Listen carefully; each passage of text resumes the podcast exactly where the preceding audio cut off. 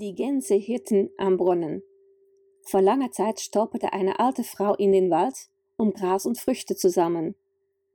Sie trug den schweren Sack auf ihrem Rücken. Freundlich grüßte sie jeden, den sie auf ihren Weg traf. Guten Morgen, mein Freund. Ihr seid vielleicht überrascht von dem, was sie trägt, aber jeder hat seine Last zu tragen.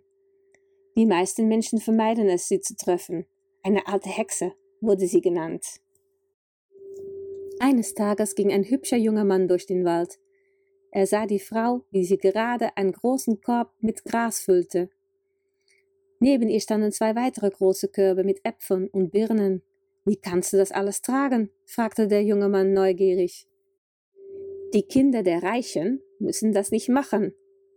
Aber für das niedere Volk gilt der Spruch Schau nicht hinter dich, du wirst nur sehen, wie schief dein Rücken ist. Wirst du mir helfen? fragte die alte Frau. Ich bin der Sohn eines reichen Grafen, antwortete der junge Mann. Ich muss das nicht machen, aber ich werde dir helfen. Sobald der Sack auf seinem Rücken war, fühlte es sich so an, als sei er mit Steinen gefüllt. Wie schwer ist das denn? begann er sich zu beschweren. Du bist jung und gut bemuskelt, sagte die Frau. Ich werde die Äpfel und Birnen dazulegen. Als er versuchte, die schwere Last von seinem Rücken zu nehmen, fauchte die Frau.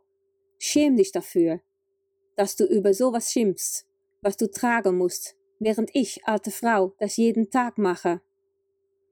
Es war, als hätte sich den Sack selbst auf seinen Rücken festgemacht.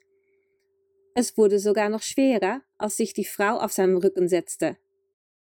Jetzt hör auf zu weinen, knurrte sie. Du wirst für deine Hilfe fürstlich belohnt werden. Neben dem abgelegenen Haus der kleinen Frau liefen überall Gänse herum. Eine sehr alte Gänsehirtin wachte über sie. Geh rein, meine Tochter, sagte sie zu der Gänsehirtin. Dann gab sie dem Jungen eine Kiste mit einem Schmaragd. Du hast wahrscheinlich genug Geld, aber dieses Geschenk wird dich glücklich machen. Der junge Graf ging zurück in die große Stadt. Dort wurde er von einem adeligen Paar eingeladen. Er gab die Kiste der Königin, die sofort in Ohnmacht fiel. Später erzählte sie ihm von ihren drei Töchtern.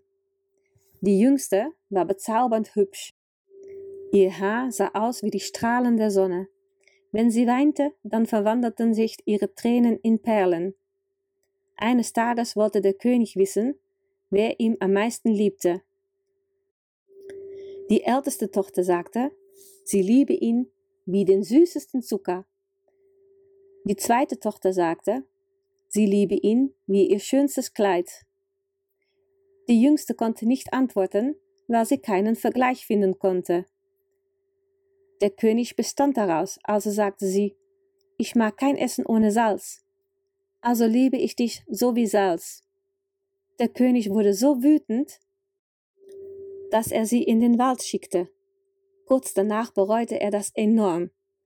Er schickte eine Suchmannschaft los, die seine Tochter suchen sollte, aber vergeblich. Das war vor drei Jahren. In der Kiste war eine Perle, genauso wie die von den Tränen ihrer Tochter. Der junge Mann versprach, auf die Suche nach der Prinzessin zu gehen. Eines Abends sah er die alte Gänsehirten bei einer Quelle. Das Mondlicht war hell und klar. Er konnte alles ganz deutlich sehen. Sie nahm eine Art Maske von ihrem Gesicht und verwandelte sich in eine atemberaubend schöne junge Frau. Ihr Haar brach wie Sonnenlicht hervor. Die alte Frau schien nicht überrascht zu sein, als sie ein Klopfen an der Tür hörte. Es waren der König und die Königin. Ihr habt eine lange Reise hinter sich, sagte sie freundlich. Das wäre nicht nötig gewesen, wenn ihr eure Tochter nicht vor drei Jahren weggeschickt hättet. Sie dachte, dass das Königspaar nun lange genug bestraft worden wäre und rief die wunderschöne Prinzessin zu sich. Der König fragte, was er seiner Tochter geben könnte, aber sie brauchte nichts. Drei Jahre lang hatte sie Perlen der Trauer geweint. Nun war sie selbst reich. Die alte Frau gab ihr das Haus und verschwand dann plötzlich. Das Haus verwandelte sich in einen wunderschönen Palast. Ob der junge Graf und die Prinzessin geheiratet haben, ist unbekannt, aber sehr wohl möglich. Niemand weiß, wer die alte Frau war. Man glaubt, dass sie vielleicht der neugeborenen Prinzessin die Perlentränen gegeben hat. Heutzutage geschehen solche Dinge nicht mehr. Wenn es so wäre, gäbe es keinen armen Menschen mehr.